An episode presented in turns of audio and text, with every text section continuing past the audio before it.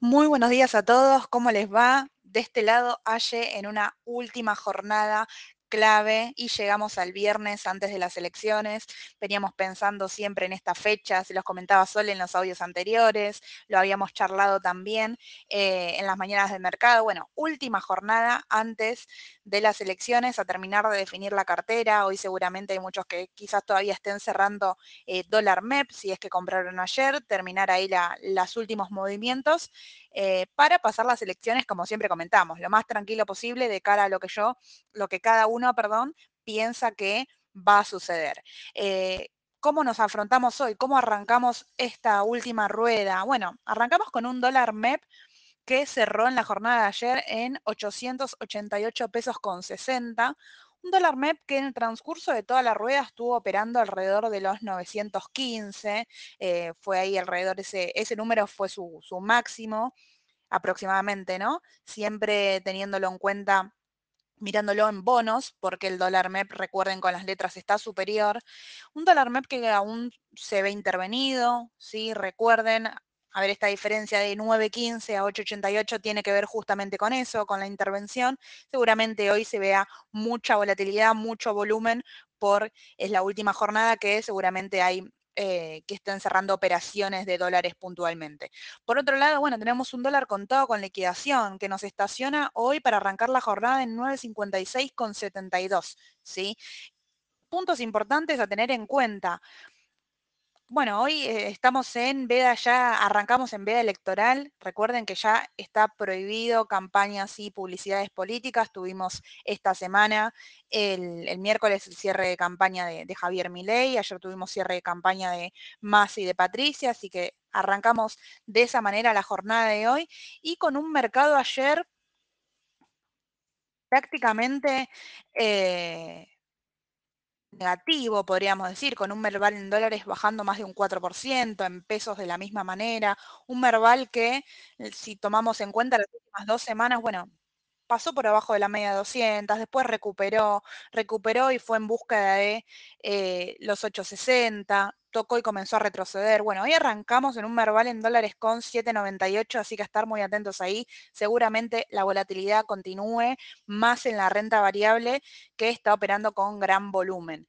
Em, entre lo más destacado de la jornada de ayer, bueno, las bajas en el exterior fueron las de Cresur, Edenor e IPF, sí, acá en la plaza local, al lugar Superville y Edenor también fue las bajas más destacadas de la jornada de ayer, que igual vienen con aumentos considerables, ¿no? Acá en su plaza en pesos, teniendo en cuenta también el aumento del el tipo de cambio. Entre las noticias que, trascendieron para hoy, hay pocas porque hay mucha, eh, poca noticia puntual, mucha expectativa ¿no? de, cara, de cara al domingo de qué va a pasar, si va a haber balotaje o no, por ejemplo.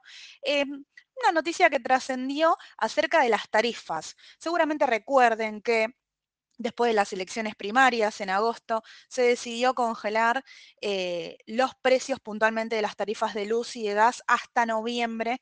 Bueno, habló el secretario de Energía, a la secretaria, perdón, de Energía y anticipó que los precios podrían descongelarse antes, no estarían congelados hasta noviembre, por lo menos a esa porción eh, de los usuarios que no pagan ni el 20% del costo del servicio. Así que aparentemente este congelamiento de precios podría llegar a su fin antes para una parte de los usuarios.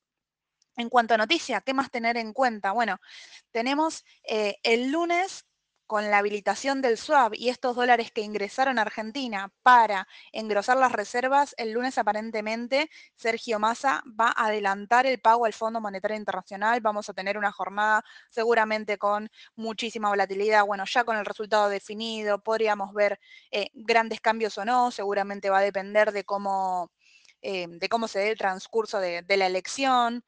Pero bueno, esa es la novedad que tenemos que tener en cuenta todos el lunes para ver qué sucede ahí de forma puntual. Em, por otro lado, bueno, ¿qué, se vio durante estas, estos últimos tiempos antes de llegar a las elecciones, bueno, una salida importante en todo lo que es plazo fijo, sí, lo estuvimos viendo en las últimas dos semanas, tres semanas, plazos fijos que no se renovaban porque quizás caían después de las elecciones, porque fueron a buscar rendimiento en otro lado, aumentó mucho el volumen de la caución, aumentó mucho el volumen de las acciones, esas últimas dos semanas las acciones hacen volumen récord, tanto acción argentina en pesos directamente como también los CDR, todo lo que es renta variable está haciendo volumen récord em, y es un poco quizás lo que se espera también para la semana siguiente, muchísima volatilidad del mercado, así que tratar de estar tranquilo y con la cartera 100% acorde a lo que yo considero que vaya a pasar. Por otro lado, pasemos rápidamente al panorama internacional, porque ayer, eh, mientras nosotros mirábamos el mercado local y la evolución en el exterior, estaba hablando Powell, que deja nuevamente abierta la puerta la posibilidad de nuevas subas de tasa de interés. La realidad es que por el momento las encuestas eh, oficiales, podríamos decir, siguen considerando que no, no, va a tocar las tasas de interés, pero eh, Powell destaca de que se puede continuar poniendo más, más firme, ¿sí? puntualmente ahí. Em, así que a estar atentos qué sucede ahí. El mercado hoy está arrancando con los tres índices de manera negativa, ¿sí? Sin duda tiene que ver con, con, los dichos de Powell, que siempre es importante. Estamos a 12 días del el aumento ¿no? de la tasa de interés, así que el mercado se mueve en torno a eso. Eh, muy importante para, para tenerlo en cuenta. ¿Sí?